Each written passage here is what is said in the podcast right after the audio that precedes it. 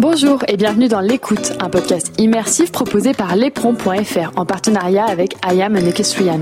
Dans ce podcast, nous donnerons la parole aux acteurs de la filière équine pour échanger avec eux autour de l'actualité ou pour débattre ensemble autour de thématiques ou sujets techniques. On vous souhaite une belle écoute. Le haut niveau, c'est la vitrine des sports équestres, où les meilleurs chevaux et les meilleurs cavaliers évoluent dans un monde à part. Un monde de compétition, parsemé de déplacements parfois à l'autre bout du monde. Nombreux sont ceux qui veulent y accéder et y rester. Mais il arrive que les priorités changent, que l'adrénaline se transforme en routine, que les voyages deviennent de plus en plus lourds et de moins en moins enthousiasmants, que les chevaux d'exception se raréfient, et que le haut niveau ne fasse plus rêver. Dans ce podcast, nos intervenants ont décidé de renoncer au haut niveau ou de le vivre autrement. Ils expliquent les raisons qui les ont poussés à changer de voie, voire de vie. Maud Ligouza a passé 8 ans aux côtés de Philippe Rosier, mais surtout de ses chevaux puisqu'elle était leur groom. Tout au long de sa carrière, elle a dédié ses journées, ses nuits et ses week-ends à ses cracks. Avec eux, elle a fait plusieurs fois le tour du monde et est passée par toutes les émotions. Désormais, elle est en reconversion professionnelle pour travailler dans la petite enfance. Elle raconte ce virage à 180 degrés. Bonjour Maude, merci beaucoup d'être euh, avec nous dans ce nouveau podcast qui a pour thème la reconversion après le haut niveau. Euh, vous, vous avez choisi de faire un virage à 180 degrés euh, puisque vous quittez définitivement le monde du sport. On va en reparler un peu, euh, un peu après. Mais d'abord, on voudrait revenir avec vous sur votre passion pour le sport, votre passion pour le haut niveau. Qu'est-ce qui vous a attiré là-dedans? Comment dire? Déjà, c'est une passion, l'équitation, dans un premier temps. Ma maman a un centre équestre, donc j'ai toujours monté à poney et puis à cheval. Et ensuite, pendant mon monitorat, j'ai toujours voulu enseigner. Si, ça, c'était vraiment quelque chose que j'avais en moi, le rapport avec les enfants, la pédagogie. Euh, euh, voilà. Et donc, euh, j'ai passé mon monitorat. Et j'ai enseigné dans un centre équestre où je groumais aussi en parallèle le cavalier professionnel du centre équestre qui faisait du concours complet. Donc euh, il m'a emmené en concours complet, commencé à groomer comme ça, et là j'ai dit ah c'est sympa aussi ça. Donc euh, voilà, et après j'ai eu une autre opportunité de, rentrer euh, plus dans le haut niveau avec Philippe qui m'a ouvert sa porte et qui m'a dit voilà c'est vrai que tu n'as pas beaucoup d'expérience, surtout en hippique. En concours complet, j'en avais, mais pas en hippique. Et il m'a dit, viens, tu connais les, tu connais les chevaux, tu as un bon rapport avec. Moi, je préfère vraiment quelqu'un sans expérience. Et, voilà, donc j'avais mon poids lourd, mon sourire, ma volonté, et puis c'était parti. Donc euh, voilà, donc euh, c'est vrai que ça une partie du métier qui m'a vraiment beaucoup plu. Euh, voilà, je lui avais dit oui, je ferai qu'un an pour l'expérience. J'ai pas d'attache, j'avais pas de petits copains, j'avais pas de chien, j'avais, voilà, j'étais libre comme l'air. Et au bout d'un an, il m'a regardé, il m'a fait un petit sourire et il m'a dit alors, je vais un an, je re-signe. Donc c'était reparti, ça a duré 8 ans. Donc euh, voilà, c'est un super métier, franchement euh, super, magnifique, où on vit beaucoup, beaucoup de choses, euh, beaucoup de, plaisir à le faire, beaucoup d'investissement personnel, mais c'est ça aussi qui donne du plaisir. Donc voilà, je regrette absolument rien. À quel moment vous avez senti que vous aviez fait le tour et qu'il était temps pour vous de faire autre chose? Euh, l'expression faire le tour, c'est vrai qu'on l'utilise souvent. Euh, j'ai un peu. Euh, je ne l'ai pas trop utilisé pour mon compte parce que je pense que c'est infini et que c'est difficile de faire le tour vraiment. Après, moi, j'ai senti un peu de fatigue physique. Voilà, j'ai commencé, j'avais 23 ans, 24 ans. Euh, et, là, j'arrive à 32 ans. et un petit peu de fatigue physique. Voilà. Et j'ai commencé un peu à tirer la langue. Et du coup, quand euh, on a un peu plus de mal à faire son métier, il y a, plus, il y a beaucoup moins, en tout cas, la notion de plaisir. Donc voilà, là, ça a été un peu le déclic. Ça a été la fatigue physique, ouais. De faire la route, de conduire des heures et des heures sans s'arrêter, d'arriver, d'installer. Euh, voilà. Donc ça, c'était. Ça, c'était un petit peu, ouais, ça a été le déclic. Si on, parle d'un déclic, ça a été celui-là. Ouais. Tu as passé huit ans auprès de Philippe Rosier, euh, tu y consacrais ta vie, comme tu viens de nous le dire.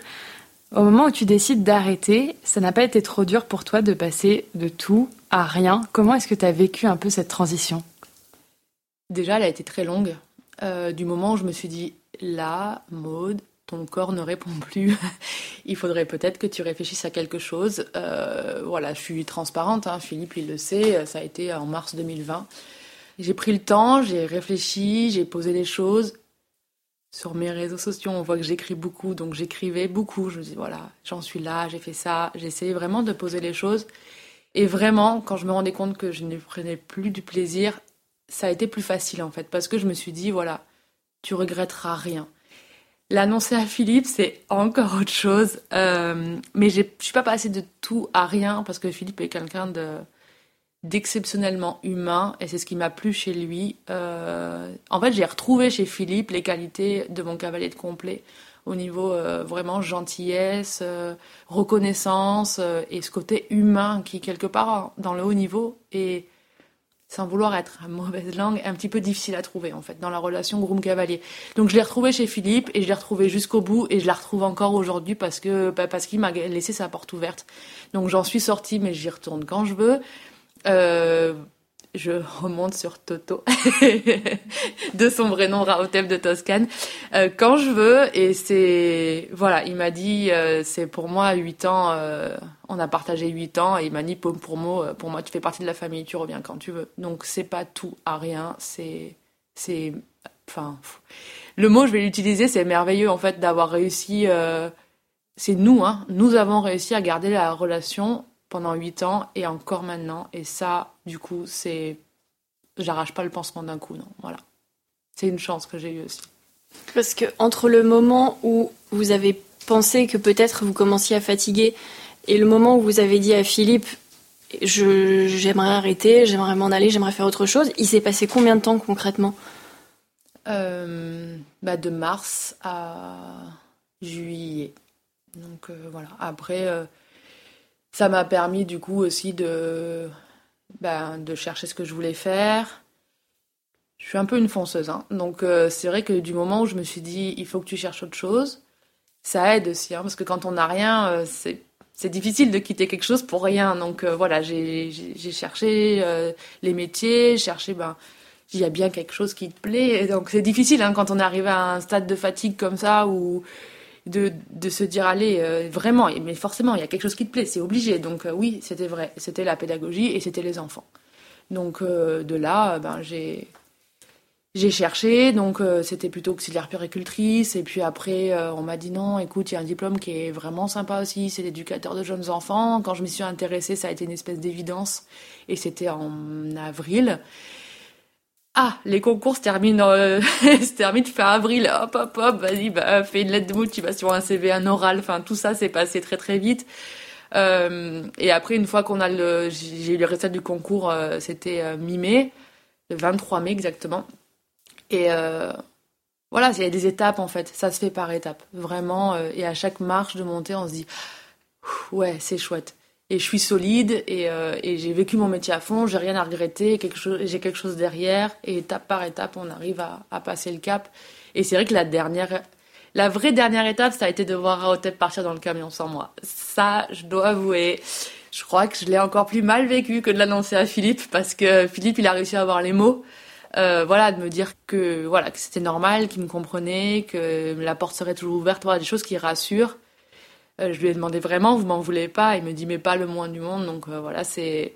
Par contre, Toto, ben, même si on a le contact et même si euh, on a le regard, et voilà, c'était vraiment très difficile de le regarder à travers la fenêtre et de fermer le pont, c'était dur. Donc voilà, mais, mais il le fallait quand même, parce qu'on peut pas, à mon avis, le mot des grooms, c'est toujours j'aime trop mes chevaux, j'aime trop mes chevaux, mais justement, tu aimes trop chevaux. Et c'est beau, c'est génial, mais le trop, il faut y faire attention. Et moi, je ne me voyais pas, vraiment pas, même si c'est difficile à dire à voix haute, je me voyais pas y laisser ma santé pour, pour ce cheval-là, même si je l'aime beaucoup et même si c'est dur de dire ça. Voilà. Est-ce que Maud, tu pourrais nous parler un peu justement de ta nouvelle vie? Quelle a été la voie que tu as voulu entreprendre à la fin de, de cette, de cette longue période aux côtés de Philippe et de Toto. Euh, est-ce que tu peux nous dire ce que tu fais aujourd'hui et, euh, et, ce qui te plaît dans, cette, dans ce nouveau métier? Alors, le nouveau métier, donc je suis rentrée en formation en septembre, euh, donc en éducateur de jeunes enfants. Donc c'est ce qu'on appelle le JE dans le jargon.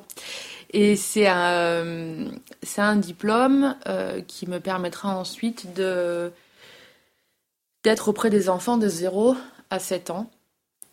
on, a un, on a un rôle vraiment de médiateur, j'ai envie de dire bienveillant. On est là pour les accompagner dans leur développement, que ce soit psychologique, psychomoteur, moteur, somatique. Enfin, tout ça, c'est notre rôle d'être là pour, pour les accompagner.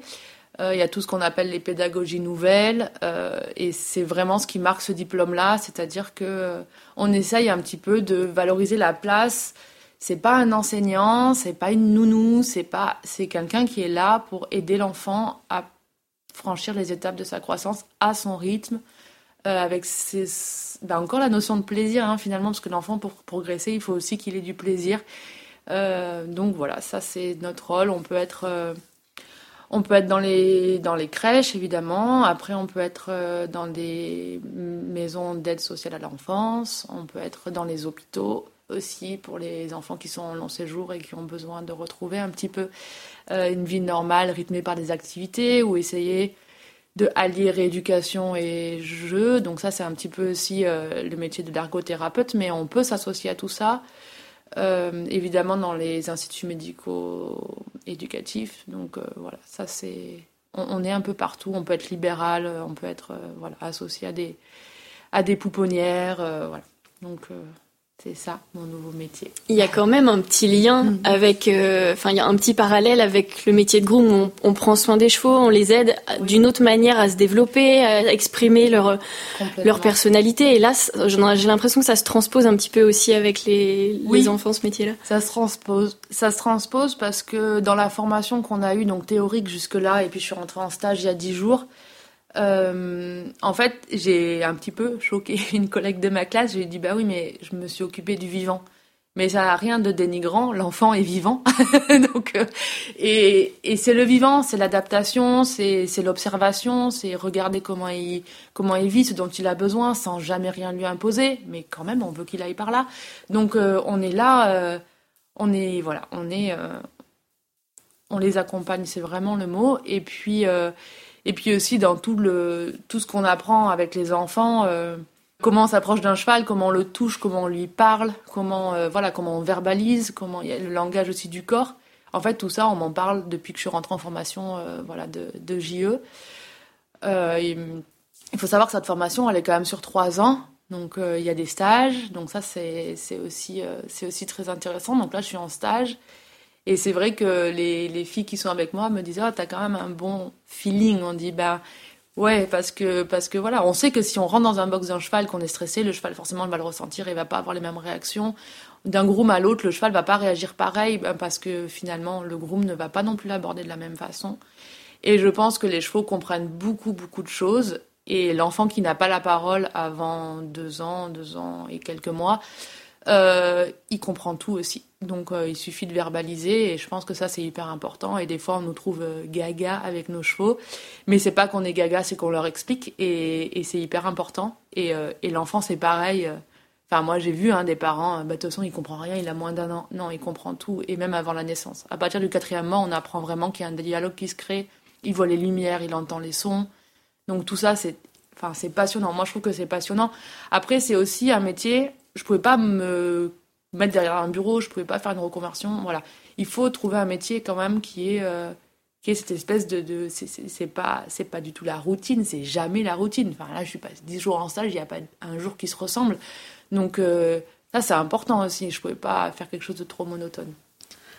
Tu as l'air aussi passionné finalement que tu l'étais de ton métier de groom. Est-ce que, pour terminer cette interview euh, sans doute, est-ce que tu pourrais nous dire quand même si parfois ça te manque un peu euh, d'être aux écuries, d'être en concours? Euh, J'imagine que ça reste encore tout frais, hein, la reconversion, mais est-ce que tu peux nous dire quand même si tu penses encore beaucoup à toute l'équipe de Bois-le-Roi? Alors sans vouloir les vexer, pas tant que ça. euh, je pensais que ça allait me manquer, c'est sûr. On se dit aïe aïe aïe. Et puis euh, non parce que euh, j'ai réussi à, faire la transition. Je pense que la transition, ça n'a pas été facile, mais ça a été fait et bien fait. Voilà. Donc rien n'est facile en fait. Hein. Du moment où on prend un choix, on prend une décision, c'est jamais facile. Mais mais il faut prendre des décisions aussi. Alors c'est paradoxal parce que c'est pas facile, mais ça aide à aller mieux, vraiment, parce que bah tiens j'ai fait ça Et le, le faire en étant sûr de soi et se dire, bah voilà, je le fais et ah bah ouais, c'est fait. Je suis capable de le faire, je suis capable de l'assumer, je suis capable de continuer comme ça. Bah ça fait du bien.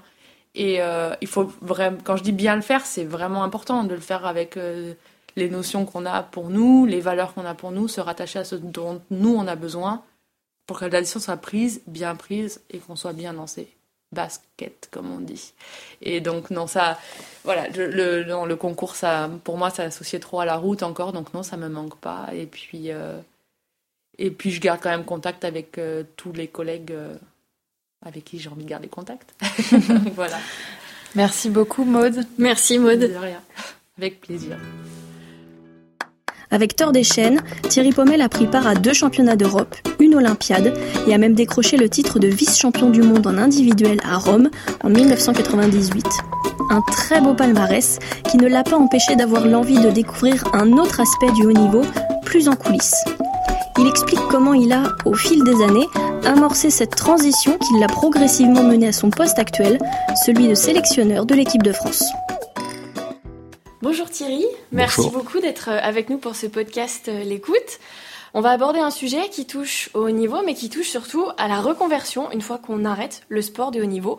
Vous êtes un très bon exemple puisque vous avez monté à haut niveau et maintenant vous y êtes, vous avez toujours un petit peu les pieds dedans, mais en tant plutôt qu'œil extérieur et que sélectionneur de l'équipe de France. Donc, avant de, de, revenir sur cette reconversion, on va parler un petit peu de votre attrait pour ce sport de haut niveau. Qu'est-ce qui vous a vraiment donné envie de vous lancer, de faire une première carrière euh, à haut niveau Je pense que c'est très simple. Euh, je, donc, je suis né dans le centre équestre. Euh, j'ai évidemment commencé dans la compétition très jeune. J'ai évolué dans la compétition et puis à un moment donné, ben, c'est devenu mon, mon gagne-pain. La formation des chevaux, la compétition nationale et puis le, le, les débuts de la compétition internationale. Mais la, chose qui m'a amené vers le haut niveau et le très haut niveau, euh, simplement que chaque jour, euh, dès que j'avais l'œil ouvert, je me disais aujourd'hui, euh, tu dois être meilleur qu'hier, tu dois améliorer telle chose. Et ma volonté a toujours été d'aller le plus loin possible en recherche de, progression, d'amélioration, en, me donnant des objectifs. Je ne vais pas parler d'avoir un but de, du rêve olympique ou des championnats, des grands championnats, mais en tout cas l'objectif toujours de m'améliorer. Et à partir de ce moment-là, euh, en ayant beaucoup observé autour de moi, et euh, c'est aussi une, une, une, grande part de mon fonctionnement, c'est que j'ai regardé comment faisaient les autres, comment réussissaient les autres. Donc il fallait un bon cheval, il fallait aussi un bon propriétaire, il fallait un bon système, il fallait euh, euh toute une, une, bonne équipe autour de soi, et puis à un moment donné, ben, avoir tout l'investissement pour pouvoir euh, réussir ce que l'on avait entrepris. Voilà. Vous êtes resté euh, très longtemps au niveau, à force de temps, je pense, d'expérience aussi, de travail. Qu'est-ce qui vous a fait penser un matin que vous aviez peut-être fait le tour justement de cette carrière de sportif de haut niveau et que vous aspiriez à ce moment-là de votre vie à euh, une autre carrière, à une autre vie professionnelle? Alors, je dois dire qu'avec le recul, je pense que j'étais j'étais pas formaté pour le haut niveau. Euh, ça, c'est aujourd'hui euh, l'expérience de, ma vie qui qui me le fait dire. Euh, j'ai donc, comme je vous l'ai dit, j'avais cette, cette volonté de, de, vraiment progresser et d'aller le plus haut possible en me disant euh, bah, voyons voir de quoi je suis capable euh, force de, de travail de d'investissement chaque jour de aussi de, de grosses euh, de contraintes de vie. Il fallait une organisation de vie. Bon moi je mon gagne-pain c'était mon écurie de propriétaires mes clients les jeunes chevaux que je formais les chevaux que je formais la vente etc investissement du haut niveau c'est aussi beaucoup de déplacements c'est euh, euh, de, ne pas être chez soi euh, 3, 4, 5 jours par semaine, c'est de prendre des avions, c'est de laisser sa famille, etc. Euh, Qu'est-ce qui m'a fait dire qu'un jour j'avais fait le tour de la question? C'est que pendant ces quelques années, ça a été beaucoup d'efforts, beaucoup d'efforts, beaucoup et voire même des contraintes, et que à la fin, euh, il me semblait que je j'en avais marre. J'en avais marre et, et, je dois avouer qu'à un moment donné, eh ben j'avais horreur de voir partir mon camion des écuries, de, de, quitter ma famille. voilà, je, je, crois que j'avais j'avais bouclé la boucle. Euh, la compétition, euh, je m'étais, je dirais, d'une certaine façon battu pour pour progresser, pour y arriver, pour faire partie des meilleurs, pour avoir, euh, pour obtenir les, les résultats que, que, sur lesquels j'avais vraiment travaillé. Donc, ben, il a fallu que ça s'arrête, tout simplement. Comment vous avez, vous avez amorcé cette transition Parce que je pense que c'est une décision qu'on ne prend pas du jour au lendemain. Euh, entre le moment où vous vous êtes dit je commence à en avoir marre et le moment où, vos chevaux en fait ont quitté votre écurie, comment vous avez vous avez fait pour pour gérer tout ça? C'est très simple. Euh, bon, d'abord, je suis quelqu'un qui, qui cogite beaucoup. cogite beaucoup. Euh, je suis du signe de la balance, donc euh, autant vous dire que dans ma tête, euh, ça, je mets les choses dans tous les sens. Je me demande si parfois j'ai pas le cerveau comme un, un Rubik's cube je tourne ça, je retourne, je voilà. Bon, mais euh, il est clair que euh, c'est vrai que je, je, cogite beaucoup, mais qu'à un moment donné, quand euh, je, je, j'ai je dirais trouver la, la, solution qui me convient. Je ne vais pas dire que ce soit la meilleure, mais la solution qui me convient, elle est arrêtée et elle est définitive. Et donc euh, l'arrêt de la compétition, eh ben, ça, ça s'est fait un peu au fil des années. Et la première des choses, c'est que je n'ai pas renouvelé mon piquet de chevaux. C'est-à-dire que bon, j'ai eu la chance de, de, trouver un cheval un jour qui a été une, rencontre extraordinaire de, de, tout, de tout ce chemin-là, et puis euh, qui, qui m'a emmené vers le haut niveau. J'ai eu de bons choix côté, mais mon envie de, de, de, continuer, de, de, retrouver des propriétaires, de, refaire euh, un, piquet de chevaux, j'en avais plus envie. Ça, ça a déjà été la première étape. Sans parler de forcément arrêter la compétition. Et puis après, euh, ben, je me suis rendu compte que la compétition, j'en avais plus envie. J'en avais plus envie. Et je dois dire qu'aujourd'hui, si je suis euh, passionné, excité euh, sur le fait d'être sur les terrains de concours, de suivre les cavaliers euh, dans la compétition, et vraiment, j'adore ça. Mais alors, je peux vous assurer une chose, c'est qu'il n'y a aucun moment du jour où j'ai décidé d'arrêter où je me suis dit, ah, si j'étais encore là, si j'étais à leur place, on me l'a posé la question. Mais ma, ma, ma décision avait été prise et je n'ai jamais eu aucun, aucun regret de ne plus concourir à partir du moment où, j'avais rangé les bottes. Le choix de vous orienter vers de l'encadrement, vers de l'enseignement, c'est quelque chose qui est venu très naturellement. C'était une envie que vous aviez au fond de vous, ou est-ce que ça a été simplement bah, des opportunités qui se sont présentées à vous au moment où vous avez commencé à communiquer sur la fin de votre carrière sportive et sur une potentielle reconversion?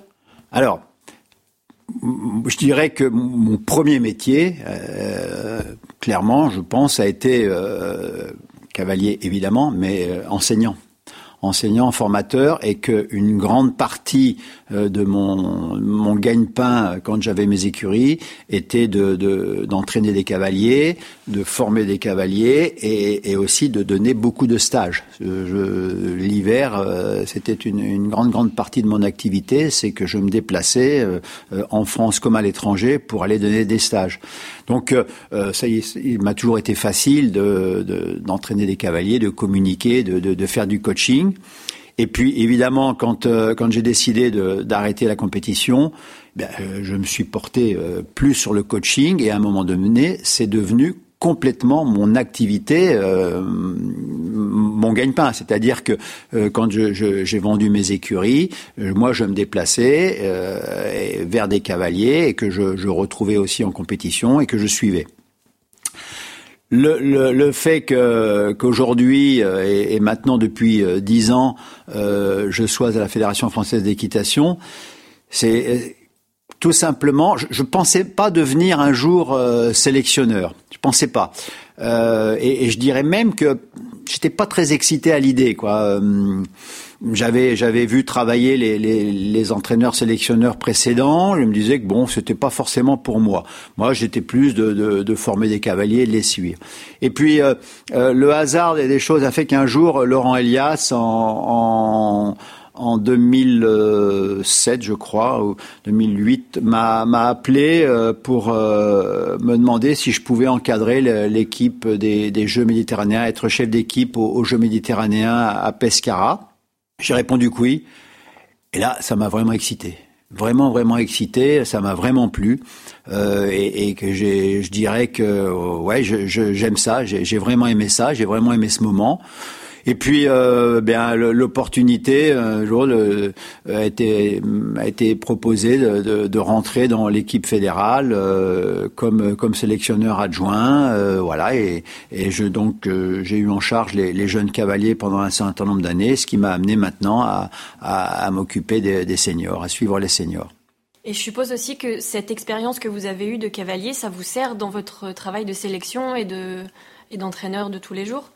Bien sûr, bien sûr que oui, bien sûr que oui, parce que j'ai vu, bon, euh, déjà à, 18 ans, euh, j'ai eu un patron qui était euh, Jean-Paul Bardinet, l'entraîneur le, sélectionneur du, du, concours complet. J'ai travaillé sous ses ordres pendant un certain nombre d'années, et puis ensuite, bien, j'ai vu passer plusieurs sélectionneurs, hein, Patrick Caron, Marcel Rosier, Jean-Maurice Bonneau, et, et sous les, les, les, je dirais la, la direction desquels euh, j'ai monté en compétition. Et puis euh, euh, bien sûr que j'ai observé aussi les autres chefs d'équipe et je, je, je m'intéresse toujours aussi aux, aux autres coachs de, de compétition. J'aime bien voir leurs réflexions j'aime bien lire des bouquins j'aime bien voir le, le fonctionnement même si c'est pas le même sport on est venu à votre rencontre aujourd'hui, donc dans l'espace Rosier à Bois-le-Roi. On vous a trouvé en pantalon d'équitation et bottes de cheval, et on sait que vous partez juste après euh, en compétition, euh, suivre hein, les, cavaliers de, l'équipe. Euh, est-ce que ce nouveau quotidien qui est fait de pouvoir monter à cheval, de pouvoir transmettre, de pouvoir encadrer, de, continuer à, évoluer dans le haut niveau et de continuer aussi à voyager à vous rendre dans les plus beaux événements, est-ce que c'est un quotidien Est-ce que c'est un équilibre qui vous correspond bien et qui vous épanouit à l'heure actuelle?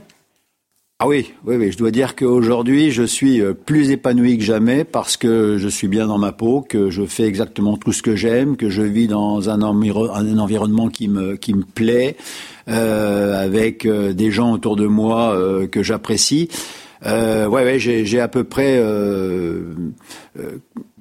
pas, pas créé, mais réuni tout l'univers qui me convenait. Alors bien sûr qu'il euh, y, a des moments qui sont moins roses que d'autres. Hein. Euh, la, vie n'est pas qu'un long fleuve tranquille, ce serait trop bien, mais en même temps, je pense euh, assez emmerdant. Euh, non, le, le, le fait de, partir comme ça, je pense que je réfléchissais ce matin en, en, en étant à cheval. Euh, je pense qu'il faut, euh, dans la vie, il faut avoir euh, toujours se, donner un but et puis avoir des objectifs. Et les objectifs, ce sont les, les étapes que l'on atteint au fur et à mesure pour réussir son but. Ben moi, ce qui me concerne, c'est que j'ai un challenge euh, qui est très appétissant, qui sont les Jeux Olympiques de Paris 2024, au travers euh, des différentes étapes que nous aurons, c'est-à-dire que les Jeux Olympiques, euh, j'espère vraiment en 2021, le championnat d'Europe 2021, ces championnats du monde, un nouveau championnat d'Europe et les, les Jeux Olympiques de 2024. Et ça, c'est un, un, super challenge parce que je dois vous dire qu'au quotidien, au quotidien, et quand c'est pas aussi la nuit, ben je, je pense à ça au travers des cavaliers, des chevaux des programmes. Donc euh, euh, tous ces déplacements sont les différentes étapes qui m'amènent euh, vers, vers cet objectif, vers ces objectifs et vers ce but. Je pense qu'on a trouvé le parfait mot de la fin. Merci infiniment Thierry. Merci à vous, merci. Un plaisir. À 37 ans, Thomas Lévesque a décidé de changement de cap dans sa carrière. Alors qu'il tournait encore régulièrement sur des CSI 3, 4, voire 5 étoiles, il a choisi de délaisser le haut niveau et de se concentrer sur la valorisation et le commerce de jeunes chevaux. Il nous expose les raisons de cette décision. Salut Thomas. Euh, merci beaucoup de nous avoir reçus. Donc, on est venu chez toi. On est dans le parc de Miribel-Jonage, où tu es installé depuis quelques années maintenant. Et euh, tu es extrêmement concerné par notre sujet du, jour, la reconversion et l'après haut niveau, puisque tu es en plein dedans. Euh, contrairement à nos autres euh, invités, tu n'as pas encore totalement euh, quitté le haut niveau, mais en tout cas, c'est un de tes projets et on aimerait bien que tu nous en parles de la même manière qu'on en avait qu'on avait déjà eu l'occasion d'en parler avec toi. Pour commencer l'épisode, déjà, j'aimerais savoir comment est né ton goût, toi, pour le sport et pour le haut niveau. Qu'est-ce qui t'attirait quand tu as commencé à, monter à cheval et à faire de la compétition dans le haut niveau des sports équestres? Bah, Bonjour à vous, deux. Donc, moi, je suis quand même un compétiteur un peu dans l'âme. Donc, quand je suis rentré euh, à, cheval, euh, c'est ce que j'ai aimé en, premier, c'est cet esprit de compétition. D'après l'amour du cheval, c'est vrai que j'ai fait euh, de ma petite carrière. j'ai démarré quand même chez Bruno Bruxo, avec cette belle époque où il a été quand même champion du monde à Milan. Ensuite, je suis allé chez Jacques Bonnet, où il avait fait des belles épreuves, les Coupes des Nations ainsi qu'un titre de champion de France. Et ensuite, moi, je me suis, j'ai essayé de voler de mes propres ailes et puis de fil en aiguille, récupérer des jeunes chevaux pour les amener à haut niveau. Et c'est ce qui me fait plaisir et c'est ce qui me transcende un peu aussi. T'as aimé ces expériences quand tu as découvert le haut niveau euh, avec Jacques et avec euh, Bruno Bruxo et, toi aussi quand tu as commencé à faire euh, notamment bah, le circuit du Grand National et après tes premiers 4 étoiles, 5 étoiles. T'as as aimé ça vraiment? C'était quelque chose que dans lequel tu t'épanouissais beaucoup et que, as, que pour lequel tu avais beaucoup de goût? Ah bah j'ai appris énormément là-bas. Chez Bruno Bruxo, après j'avais pas assez de recul dans le sens où lui il était parti quand même tous les week-ends en concours. Et nous, il fallait qu'on manage un peu l'écurie jeunes chevaux, euh, parce qu'il y en avait énormément. Mais je voyais déjà que c'était une place à part entière euh, dans son, dans son planning à lui, euh, où il fallait qu'il se batte pour récupérer des, des, gros concours, tout ça, et c'est ce qu'on voit à l'heure actuelle. chez Jacques Bonnet, c'était pareil. quand il fallait qu'il aille faire des coupes de nations à droite à gauche, bah, c'était, c'était toujours assez compliqué. Et euh, c'est vrai que maintenant, ils ont sorti un nouveau circuit du Grand National. Donc ça, c'est super pour préparer les couples, les cavaliers, les chevaux. Et euh, c'est de bon augure pour, euh, pour la suite. Tu t'es installé ici euh, au parc de Miribel-Jonage euh, il y a quelques années, si je me trompe pas. Euh, ça t'a permis aussi d'accéder, toi, à, au haut niveau, à te structurer. Est-ce que tu peux nous parler de ces quelques dernières années où tu as concouru sur des épreuves du Grand National et sur quelques 4 et 5 étoiles et, et donc nous parler un peu de ton ascension vers le haut niveau? Voilà, je me suis installé en 2011. Donc je me suis installé à Tapona à la base. Donc là, l'écurie était totalement vide. J'ai dû euh, essayer de démarcher un peu des clients, des propriétaires. Euh, petit à petit, l'écurie se remplissait. J'ai récupéré des chevaux euh, d'un petit niveau et puis j'ai essayé de les amener au plus haut niveau. Et ensuite, j'ai fait la rencontre de plusieurs propriétaires. Et c'est grâce à ces chevaux-là que j'ai pu monter petit à petit, échelon après échelon, essayer de gagner des, épreuves dans les concours importants pour essayer de gagner ma place euh, à plus haut niveau. Aujourd'hui, tu fais le choix de tourner un peu la page euh, sur ces épreuves-là. Est-ce que tu peux nous expliquer, Thomas, euh, le déclic, le pourquoi du comment et pourquoi est-ce que tu as pris cette décision il y a, il y a encore peu de temps? Donc, bah, c'est une décision dans le sens où là, on est avec ma femme, on, on, a une écurie de 60 propriétaires il y a quand même beaucoup de demandes euh, à ce niveau-là. C'est d'abord, avant tout, mon, mon gagne-pain premier. C'est vrai que quand on fait du concours à, haut niveau, ça nous force à déplacer énormément le camion, ça, engendre pas mal de frais. Après, moi, c'est vrai que niveau, si on est parti du mardi, on rentre le dimanche soir tard. C'est vrai qu'on voit pas beaucoup sa famille. Euh, ma femme qui gère toute seule l'entreprise, c'est qu'il y a un moment où il faut un petit peu se restructurer et euh, essayer de pas oublier la volonté première, c'est de pérenniser l'entreprise qui ait une santé financière solide. Et euh, c'est ce qui semble le mieux. Je pense que quand on a des chevaux de haut niveau et qu'on dépend que d'un cheval pour faire du haut niveau, qui sont pas forcément à vendre, bah voilà, c'est qu'on part en concours un peu entre guillemets pour se promener. Bien sûr, quand on remporte des épreuves, on gagne un peu des gains, mais au final, mis tout bout à bout, on rentre à peine dans ses frais. Donc, heureusement que j'avais la structure qui me, permettait de pouvoir aller en concours, dans le sens où voilà, on rentrait pas mal, on rentre beaucoup de pensions et, voilà. Mais c'est vrai qu'à terme, il faut mieux se restructurer pour euh, gagner la confiance des propriétaires, faire investir et faire davantage de commerce et euh, je pense que c'est pour ça que je me restructure pour revaloriser un peu plus les jeunes chevaux, faire un, peu plus ce qui m'était euh, dédié, c'est-à-dire que quand j'ai quitté euh, Jacques Bonnet, je suis allé salarié aussi au Radulzin, où j'ai eu plusieurs titres, champion des 4 ans. ici, j'ai été champion des 5 ans avec Carlita, vice-champion avec Carlita également. Et c'est vraiment cette valeur-là d'amener ces jeunes chevaux jusqu'à 6, 7, 8 ans et puis après de les revendre sur un bon marché, un bon prix. Et c'est ça que je trouve ce qui est vachement plus valorisant que de faire du haut niveau. Tu prends autant de plaisir à monter des jeunes chevaux, euh, à les former, à les amener. Enfin, je veux dire, quand on emmène des chevaux faire les cycles classiques 4 ans, euh, ça peut paraître pas forcément très excitant pour un pour un cavalier comme toi qui fait des belles épreuves aussi. Est-ce que tu prends autant de plaisir à, à faire ces épreuves-là, des jeunes chevaux, des 4 ans, des 5 ans, des 6 ans, euh, dans les concours du coin, pas forcément pas très luxe non plus, hein, c'est pas c'est pas du 5 étoiles, que euh, à faire les belles épreuves comme tu as pu les faire sur les beaux événements, Équitalion, les grands nationaux, etc.